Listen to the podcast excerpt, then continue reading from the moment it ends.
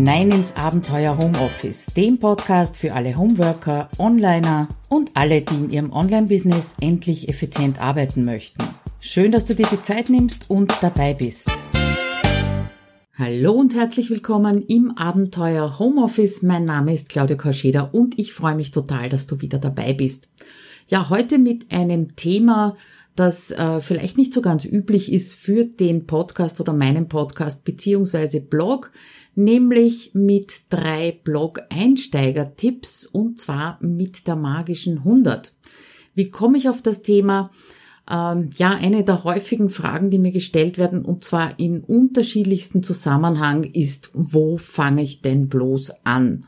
Und es ist ganz egal, ob es da um Projektplanung geht, ob es äh, um das Chaos im Büro geht, Ablage, Buchhaltung oder eben ob es ums Bloggen geht. Und gerade das Bloggen wird für einige meiner Teilnehmerinnen in HomeSuite Office 2.0 in den letzten Wochen immer wichtiger. Äh, nicht, dass dieses Programm wirklich darauf ausgelegt ist, dir jetzt zu erklären, wie du am besten einen Blog aufsetzt oder ein Online-Business aufsetzt. Ähm, da gibt's andere Spezialisten und andere Blogs auch dafür. Aber das ist so eine Sache, die immer wieder passiert denn mit besserem Selbstmanagement, besserer Organisation äh, hast einfach mehr Zeit und diese Zeit, die wollen die Teilnehmerinnen dann teilweise eben in einem Blog stecken, egal ob der jetzt wieder aufgefrischt wird oder ob er eben ganz neu angefangen wird. Und vor kurzem war in einer unserer Sessions eben die Frage, ich möchte wieder zum Bloggen anfangen, weiß aber nicht, wie ich anfangen soll und welches meiner vielen, vielen Themen ich vor allem jetzt mal fokussieren soll und darüber schreiben soll. Also, wie gesagt, ich bin ganz weit entfernt von einer Blog Blogging-Expertin, auch wenn ich das äh, seit 2013 jetzt schon recht regelmäßig tue. Aber trotzdem habe ich mir gedacht, diese 300er Tipps, äh, die ich an meine Kursteilnehmerin weitergegeben habe, die möchte ich dir auch nicht vorenthalten.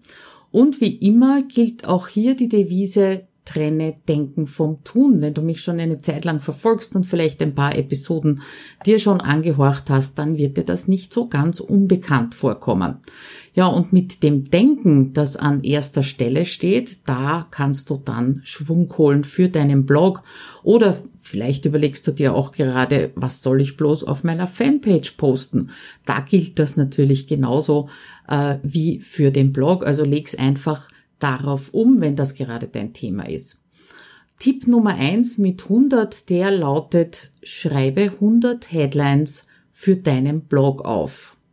Ja, und zwar wirklich 100. Und wenn du beginnst mit dem Blog oder eben zum Beispiel auch mit der Fanpage, äh, dann schießen erst einmal ganz, ganz viele Ideen durch den Kopf, was du nicht alles tun könntest, ja, oder schreiben könntest.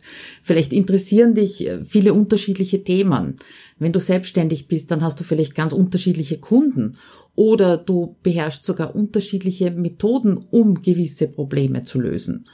Und da ist wirklich die Frage, welches Thema ist für dich so, so wichtig, so essentiell, dass du dich dem wirklich hingeben kannst.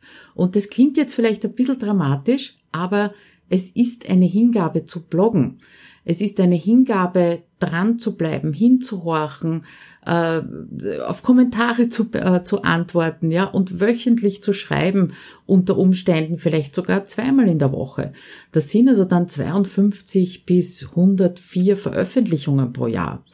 Und da gilt es eben schon zu Beginn sicherzustellen, dass dir nicht mittendrin die Luft ausgeht und dass du nach den ersten zehn Blogartikeln entnervt oder energielos aufgibst.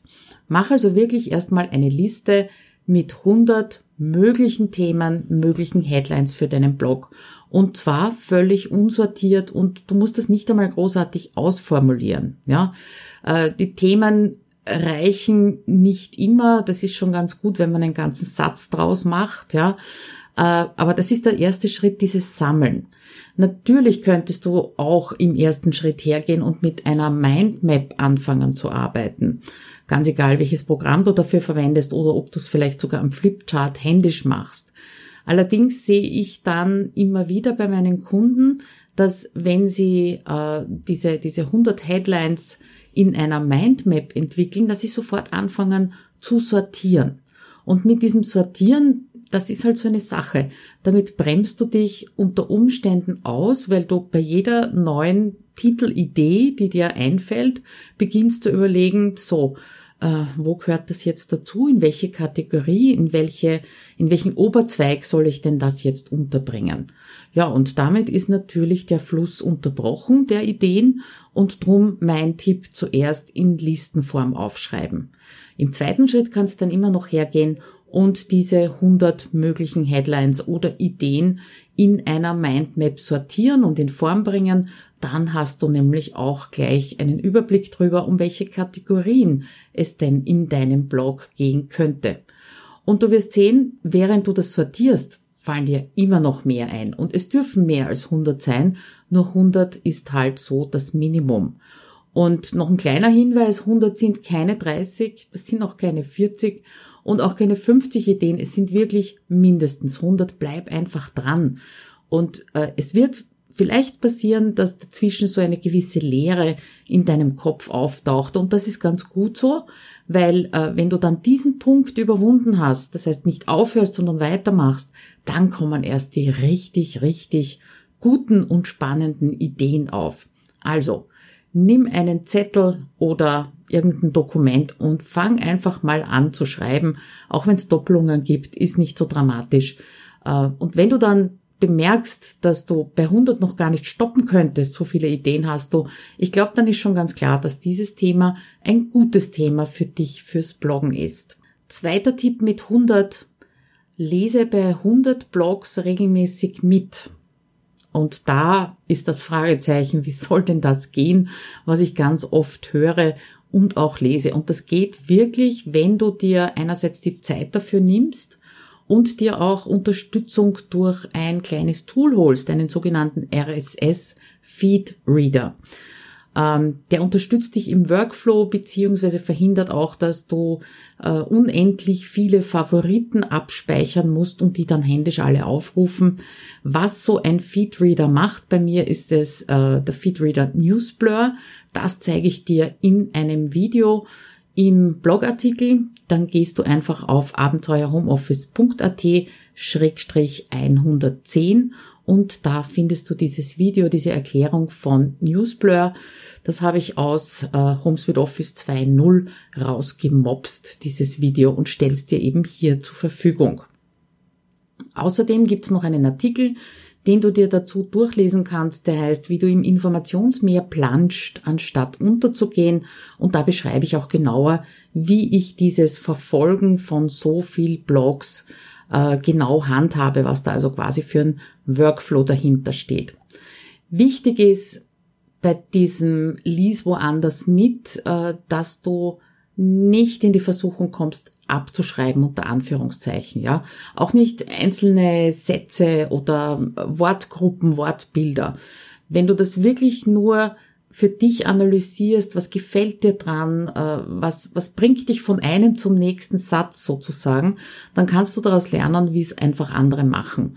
Und dazu ist nicht einmal notwendig, alles ganz genau zu lesen. Ganz oft reicht's, wenn du über so einen Artikel drüber scannst, dann merkst du schon, zieht dich der an oder ist das eher langweilig, interessieren dich die Zwischenüberschriften. Ich glaube, du weißt schon, was ich meine damit. Also sei aufmerksam beim Lesen, vielleicht weniger auf Inhalt, sondern auf Wirkung. Das heißt, welche Headlines fesseln dich, wo liest du weiter, wo nicht, welche Bilder sprechen dich an, was gefällt dir so sehr, dass du es auch umsetzen möchtest, welche Artikel haben auch besonders viele Kommentare. Dann versuch mal dahinter zu schauen, warum ist denn das so, dass dieser Artikel so viele Kommentare hat.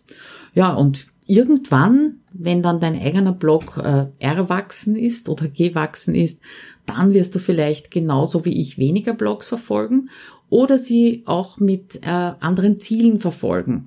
Das kann zum Beispiel sein das Ziel, dass du äh, Kommentare schreibst und damit auch andere Blogger wertschätzt beziehungsweise sogar auf dich aufmerksam machst oder um eben interessante Artikel und Inhalte zu finden, die du dann wieder in deinen Netzwerken teilen kannst. Ja, das ist der zweite Tipp, les bei mindestens 100 Blogs regelmäßig mit. Ja, das bringt mich zum dritten und letzten Tipp. Sammle 100 Dinge, die du nach und nach umsetzen möchtest. Ja, die 100 Dinge wirst du jetzt nicht auf einmal äh, aus dem Hut oder aus dem Ärmel zaubern können, das ist schon ganz klar.